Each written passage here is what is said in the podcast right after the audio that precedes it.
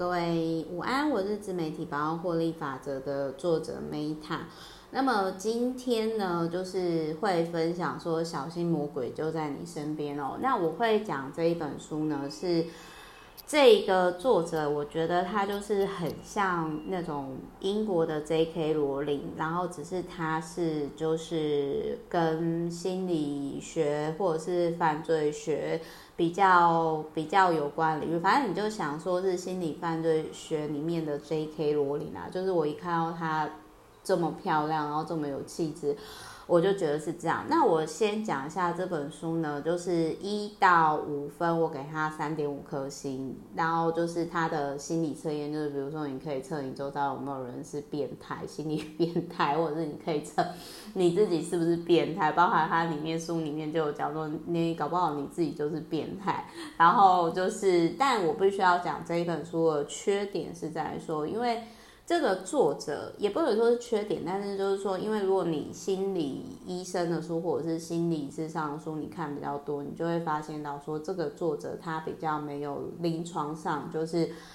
的经验，他感觉只是他自己的生活跟专业领域的分享，所以还是就很像说你们听 Meta 说书，你们会觉得很有道理，但是问题是他。我觉得我没有那么的客观，所以它的客观性，我觉得这本书没有到太偏见，但是我个人也觉得没有没有到那个就是像那个 Mate 博士，就是当身体说不的那一本书，就是讲的比较比较就是更有结合临床依据啊，所以这一本书我觉得就是说可以看看，然后你。看完之后，就我就先卖一个梗，反正就是你就可以去测说你自己是不是变态，心理变态，然后有没有病识感，然后还有就是说你的伴侣是不是变态，或者是现在跟你交往约会的人是不是变态，特别是你们在网络交友的时候，不管男生女生都要好好保护自己嘛。那为什么我会讲这本书呢？是因为就是最近我有客户呢，其实他什么都好，但是他就是很爱在网络交友上就是交朋友，然后我就觉得很浪费时间，因为我觉得一段好的长久稳定的关系会好过一百段很糟糕的 dating 跟约会。好，我自己的观点是这样。那。那他就有问我说：“那怎么去判断？因为他其中有一个跟我讨论的个案，我觉得就是很像，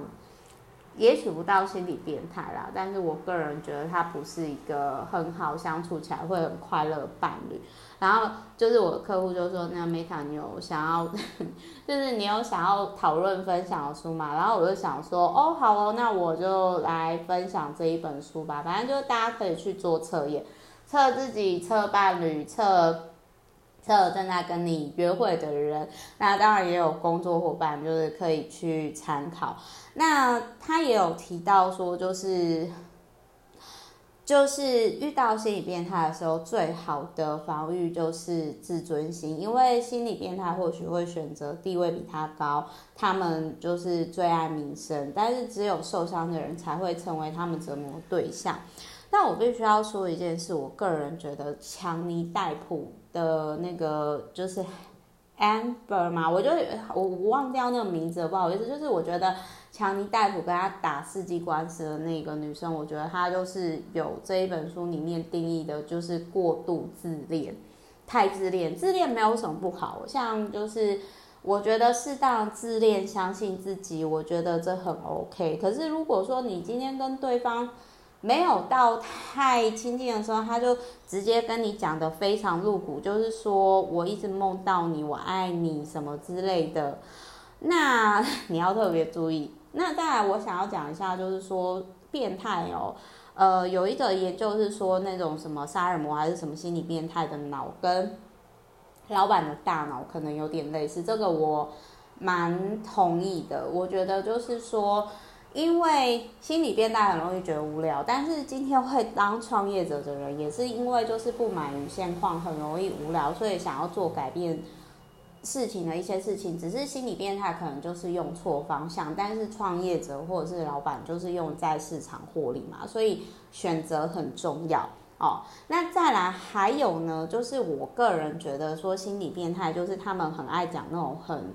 就你跟他其实就是不太熟，然后他就是第一次见面就直接跟你说，就是他很可怜啊，或者是说他怎样怎样怎样之类的。就当然并不是说。一开呃，因为这样讲好，我我也是后来有反省，因为我以前在经营自媒体的时候，然后那个时候就一开始我其实我不太知道怎么整合，我觉得我童年被剥削，就是帮忙创造佛寺住持阿嬷的不快乐感觉，所以有时候我可能是不自觉的，但是我的表达方式可能会让有些人就觉得说，哦，你是在索取什么吗？但是我不自觉，我应该是说我没有想要透过别人同情或可怜我。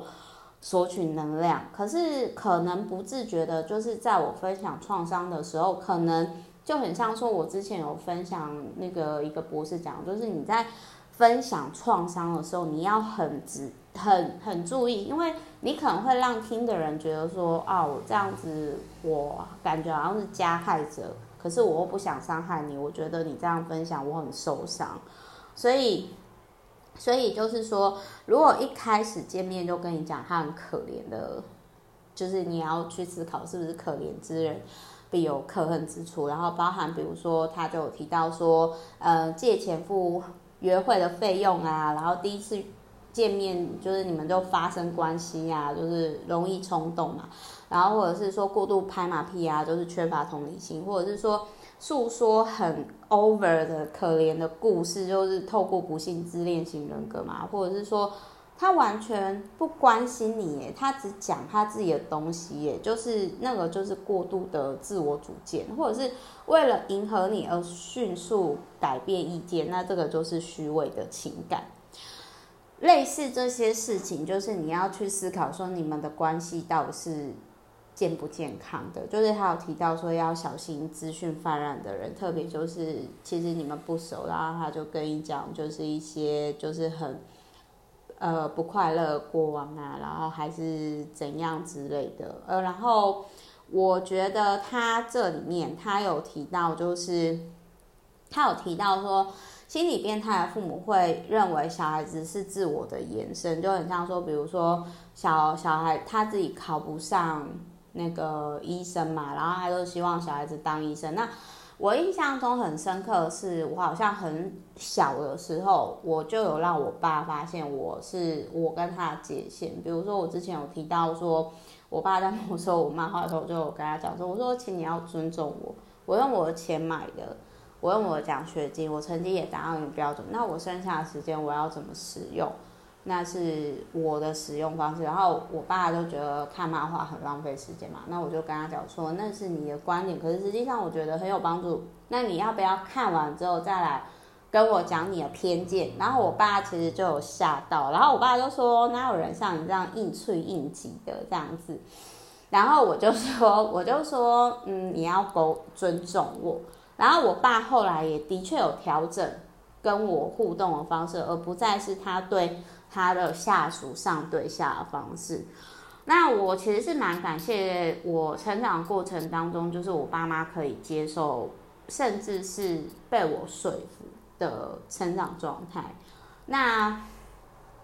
再还有就是说，他有提到很多新爸新妈，就是很容易爸妈把对小孩的骄傲，其实是对自己的炫耀，就是有点类似说。我之前有讲过嘛，就是有些妈妈其实很孤单，他们是需要舞台，可是他们就说小孩子是需要舞台，那是因为他没有面对他真实的需求，真实的需求是他自己很想要有舞台，可是他借口望女成龙，望子成凤，这样反而会给小孩太大的压力。那再来这个就是还有他有讲更夸张，就是比如说。呃，让小孩子残废，或者是说小孩子其实没有病，但是他就是一直让故意让他生病，然后去领取那一种那种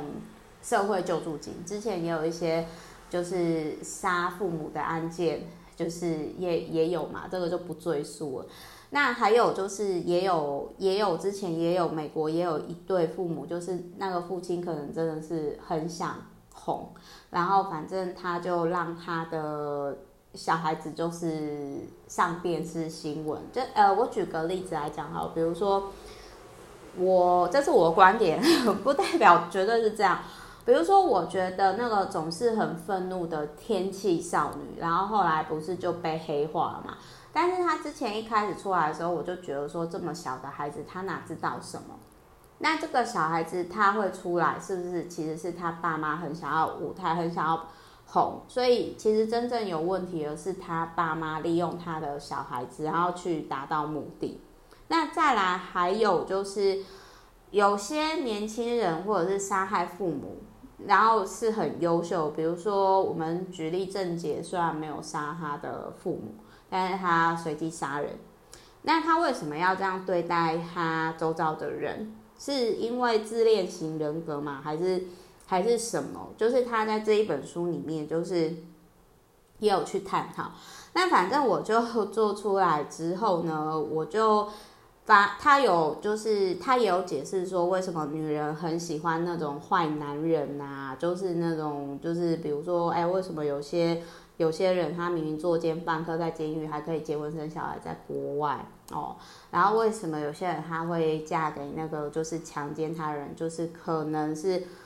呃极度认知错误失调。那反正就是我后来做出来的时候，就是我。我念给大家听啦，就是我自己的状况是，我是